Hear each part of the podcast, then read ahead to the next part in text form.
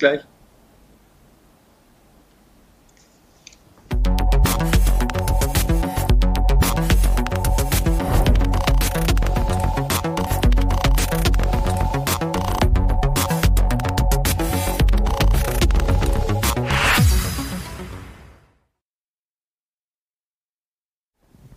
Herzlich willkommen zum Marktgespräch am 14. Oktober 2020 bei der LS Exchange. Mein Name ist Andreas Bernstein von Traders Media GmbH und wir sprechen heute mit dem Marcel in Düsseldorf über das Marktgeschehen und das, was uns heute erwartet. Guten Morgen an dich, Marcel.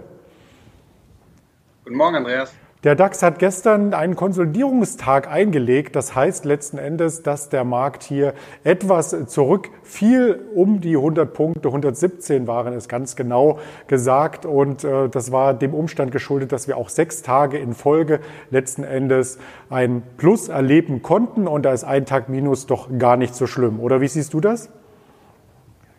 Ja, genau. Wir hatten äh, in der letzten Woche ähm, ja mal eine, eine relativ schwache Woche, die, ähm, denke ich mal, viel durch Gewinnmitnahmen äh, geprägt war im, im Zuge jetzt der, äh, des Wahlkampfs in Amerika. Da sind äh, wahrscheinlich einige Anleger, die sich erstmal an der Seitenlinie positionieren wollen und äh, abwarten, was da die Wahl mit sich bringt. Und ähm, ja, hatten Kursverluste gesehen, äh, gestern auch nochmal. Äh, heute Morgen im, frühen Handel ähm, stabilisieren wir uns wieder etwas über der 13.000 ähm, Punkte-Marke und äh, ja, sehen leicht festere Kurse. Das ganze Chartbild etwas übergeordnet sieht immer noch ganz okay aus, sage ich mal so salopp, ohne hier zu tief in die Charttechnik einzutauchen. Aber wir sind dennoch noch weiter weg von den Hochs, die wir im September gesehen haben, aber auch von den Tiefs, die wir im September gesehen haben. Kommt jetzt so ein Stück weit eine Seitwärtsphase deiner Meinung nach oder ist das nur die Ruhe vor dem nächsten Aufschwung?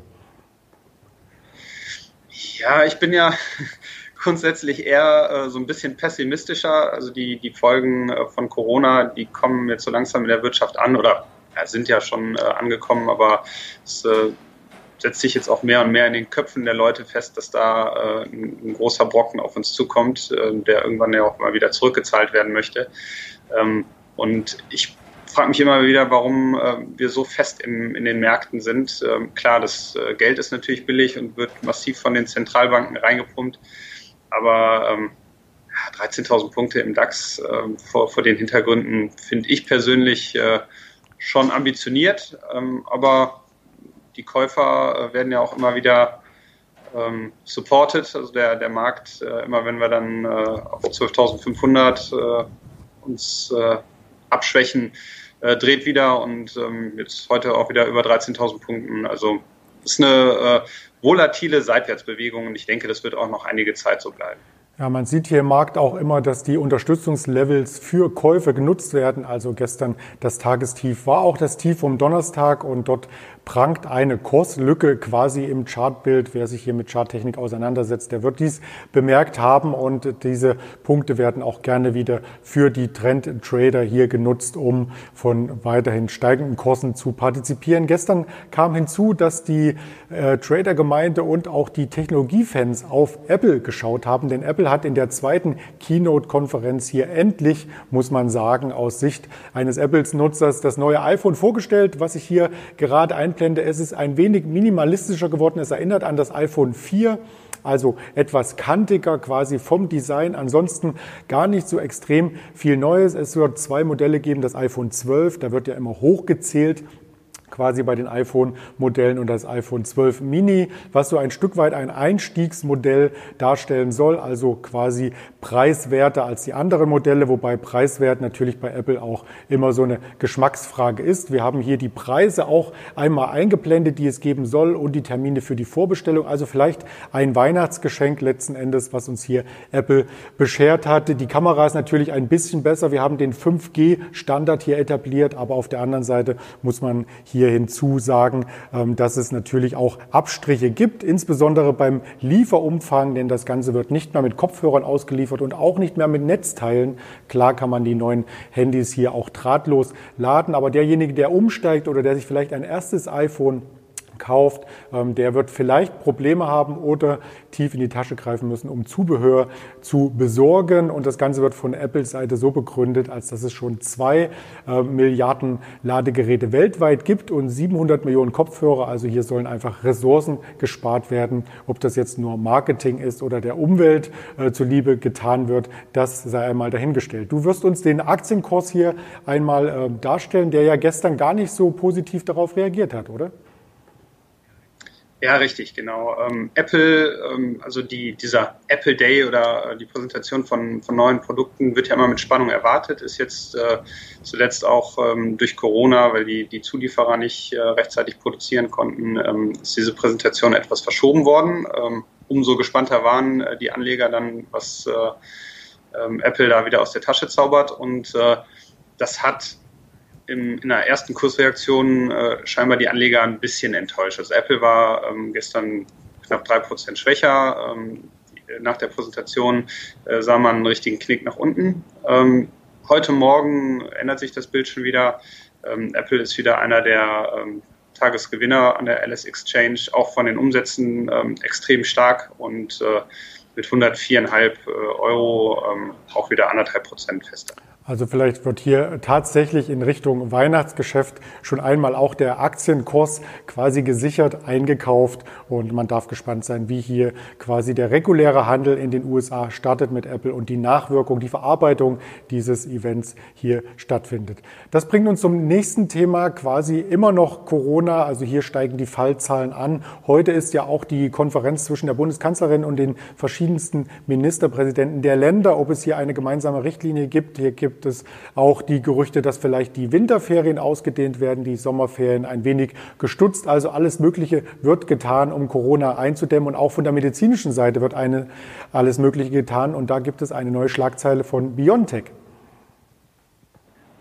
Ähm, richtig, also Biontech äh, nicht mal äh, so sehr, die, äh, eher die Konkurrenz äh, macht Schlagzeilen. Und zwar hat Eli Lilly, äh, ist ein großes Pharmaunternehmen, ähm, bekannt gegeben, dass sie erstmal die äh, Forschung an einem Corona-Medikament oder an einem Impfstoff auf Eis legen, weil ja in den Test, in der Testphase ähm, jetzt Nebenwirkungen aufgetreten sind, beziehungsweise das Mittel nicht so eingeschlagen ist, wie erwartet. Und ähm, dann haben sie sich mit den amerikanischen Gesundheitsbehörden ähm, darauf geeinigt, das jetzt erstmal auf Eis zu legen.